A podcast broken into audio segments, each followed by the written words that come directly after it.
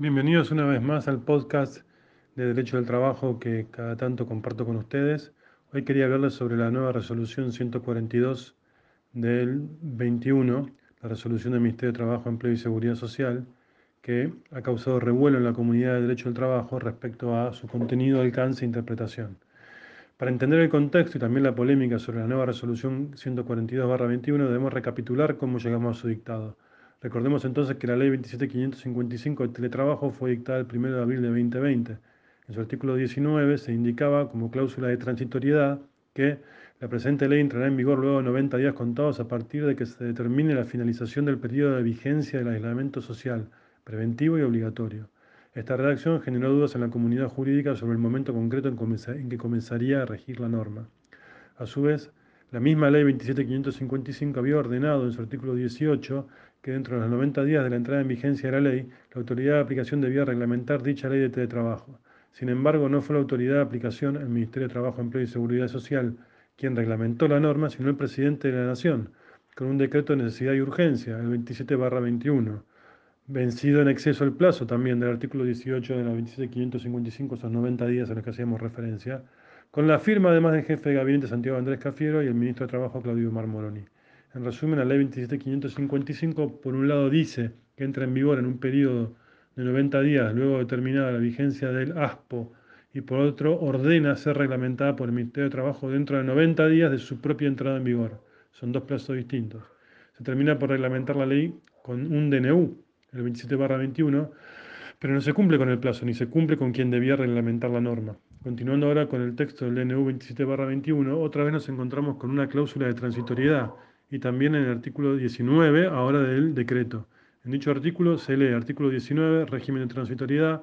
El Ministerio de Trabajo, Empleo y Seguridad Social dictará una resolución fijando la fecha de inicio del cómputo de los 90 días indicados en el artículo 19 de la Ley 27551.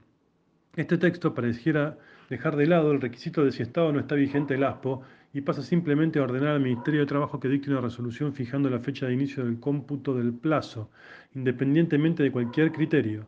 También podría interpretarse que el criterio de no estar vigente las medidas del ASPO está implícito en el texto del DNU al tratarse de un decreto reglamentario de una norma legal. Un tema de derecho constitucional para analizar es si un decreto reglamentario puede adoptar sin fundamento la figura de un decreto de necesidad de urgencia como es este el caso. No comprende el suscrito dos cosas. ¿Por qué se utilizó un decreto de necesidad y urgencia cuando un decreto reglamentario hubiera sido suficiente e igual de rápido? En efecto, el decreto de necesidad y urgencia se utiliza básicamente cuando el trámite legislativo normal es demasiado largo para tomar una decisión o medida que debe tomarse celéricamente. Sin embargo, un decreto reglamentario no hubiera sido necesario porque, eh, un decreto reglamentario no hubiera necesitado trámite alguno, por lo que su uso hubiera sido igual de rápido que un decreto de necesidad y urgencia. Eso es lo que quise decir. En segundo lugar, surge el cuestionamiento al leer el texto de la Ley 27555 de por qué no se dictó una reglamentación a nivel de resolución por parte del Ministerio de Trabajo, Empleo y Seguridad de la Nación en vez de un decreto de necesidad de urgencia del presidente de la Nación. El texto del artículo 19 de la Ley 27555 es claro. El Ministerio de Trabajo, Empleo y Seguridad Social de la Nación será la autoridad de aplicación de la presente ley y deberá dictar la reglamentación respectiva dentro de los 90 días. Sin embargo, como ya dijimos, el dictado de la reglamentación no cumplió con el texto legal, dado que no fue reglamentado dentro de los 90 días ni fue reglamentado por la autoridad de aplicación. Considera, considero yo ¿no? que se podría argumentar sendas inconstitucionalidades por estos dos motivos, dejando a los colegas la tarea de merituar la conveniencia de no introducirla en sus demandas. Así fue luego entonces de la ley 27555 y su decreto de necesidad y urgencia, pero a la vez reglamentario 27-21, que llegamos a la resolución 54-21 del Ministerio de Trabajo de fecha 030221 esta resolución del Ministerio de Trabajo llega entonces para dar respuesta al mandato del DNU 27-21, que ordenaba a dicho organismo el dictado de una resolución que indicara el comienzo del cómputo del plazo de 90 días. En la resolución 54-21 se establece que, artículo 1, establecese que el régimen legal del contrato de trabajo previsto por la ley 27555 entrará en vigencia el 1 de abril del 2021. Otra vez nos encontramos con una norma que no obedece o no respeta lo que le indica una norma superior. Ello porque recordemos que el DNU 27-21 establecía en su artículo 19 que el Ministerio de Trabajo y Empleo de Seguridad Social debía dictar una resolución que dejara en claro el momento de inicio del cómputo de 90 días para entrar en vigencia de la ley 27555. Sin embargo, en los 90 días, el cómputo del plazo, el momento de inicio de dicho cómputo, la vigencia o no de las medidas de ASPO, todo se arroja por la borda y simplemente se establece un día, primero de abril del 2021. Tenemos ante nosotros una cadena de imprecisiones o desobediencias o negligencias expresadas desde la falta de determinación de algo tan elemental como el plazo de entrada en vigencia de una ley, como vimos en el texto del artículo 19 de la 27555, hasta el dictado innecesario y fuera de plazo de un DNU reglamentario, llegando con la resolución 5421 a fijar una fecha concreta de entrada en vigor, sin tener en cuenta las condiciones sanitarias ni plazos. Se podría aquí también muy bien argumentar que esta resolución 5421 es inconstitucional por los motivos apuntados. Sin embargo, la crítica formal que estoy haciendo se vio opacada en la práctica diaria por las fuertes críticas de, todos los sectores a la estructura de fondo de derechos y obligaciones previstos en la 27555 y su reglamentación a través del DNU 27-21. En el suscrito está realizando una serie de artículos de fondo sobre la ley de trabajo y su reglamentación, así como una serie de podcasts que pueden obtenerse en esta misma editorial Microjuris y a los que remito. Volviendo a esta necesaria recapitulación que estamos efectuando, me resta decir entonces que el sentir generalizado de la comunidad empresarial hacia la ley de teletrabajo ha sido de rechazo y que desde el gobierno ese sentir se ha intentado combatir sin éxito. Entonces, cuando surgió la resolución del Ministerio de Trabajo 54-21 comenzaron desde el sector empresarial a promoverse argumentos diversos para intentar que la ley de trabajo no entrara en vigencia a través de dicha resolución. El argumento central era que la ley de trabajo es una ley prematura, que no regula la realidad del teletrabajo ya existía, sino una teleurgencia que tuvo que afrontar la sociedad por una pandemia. Según esta idea, el teletrabajo actual no es auténtico teletrabajo, sino una obligación impuesta por las necesidades de aislamiento o distancia social para evitar o disminuir el tráfico, la presencialidad, las aglomeraciones y los contagios. Pero en realidad no hubo consentimiento ni de los, trabajadores ni de las empresas, y por lo tanto suponer ese consentimiento es falso. En tal sentido, numerosas empresas y cámaras empresariales, así como también parte de la doctrina laboral, hemos sostenido que si bien el sistema de trabajo entraba en vigencia, lo cierto es que numerosas empresas se han mantenido y se mantendrán en el mismo expresamente por la pandemia.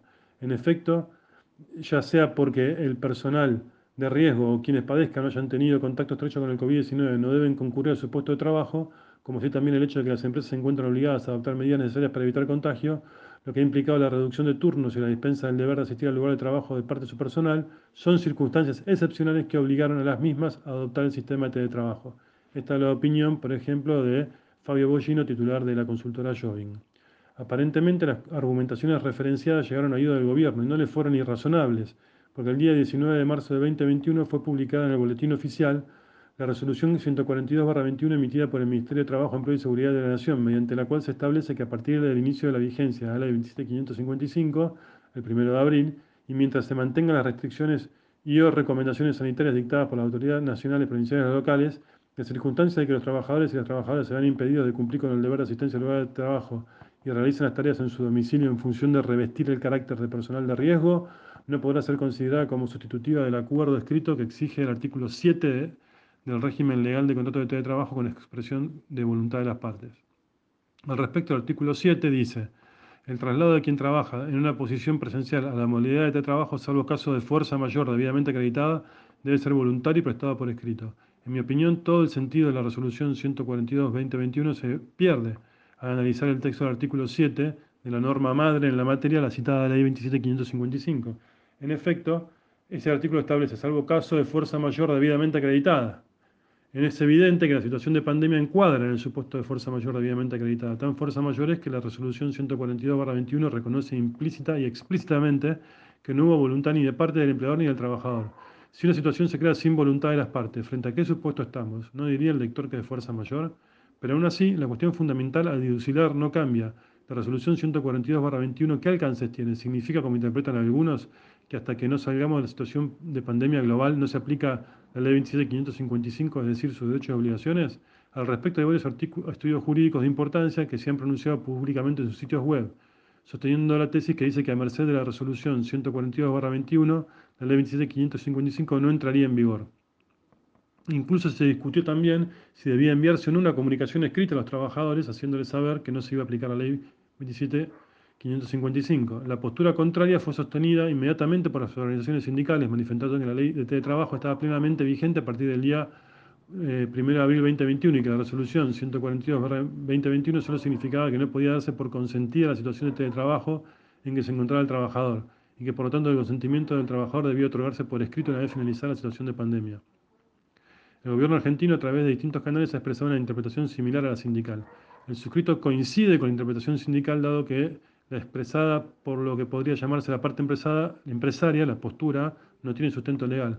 La norma interpretada simplemente indica que no hay un consentimiento en los términos del artículo 7 de la ley 27555, que ello en nada afecta al plexo de derechos que la ley 27555 otorga, y son toda aplicación inmediata del 1-4-2021.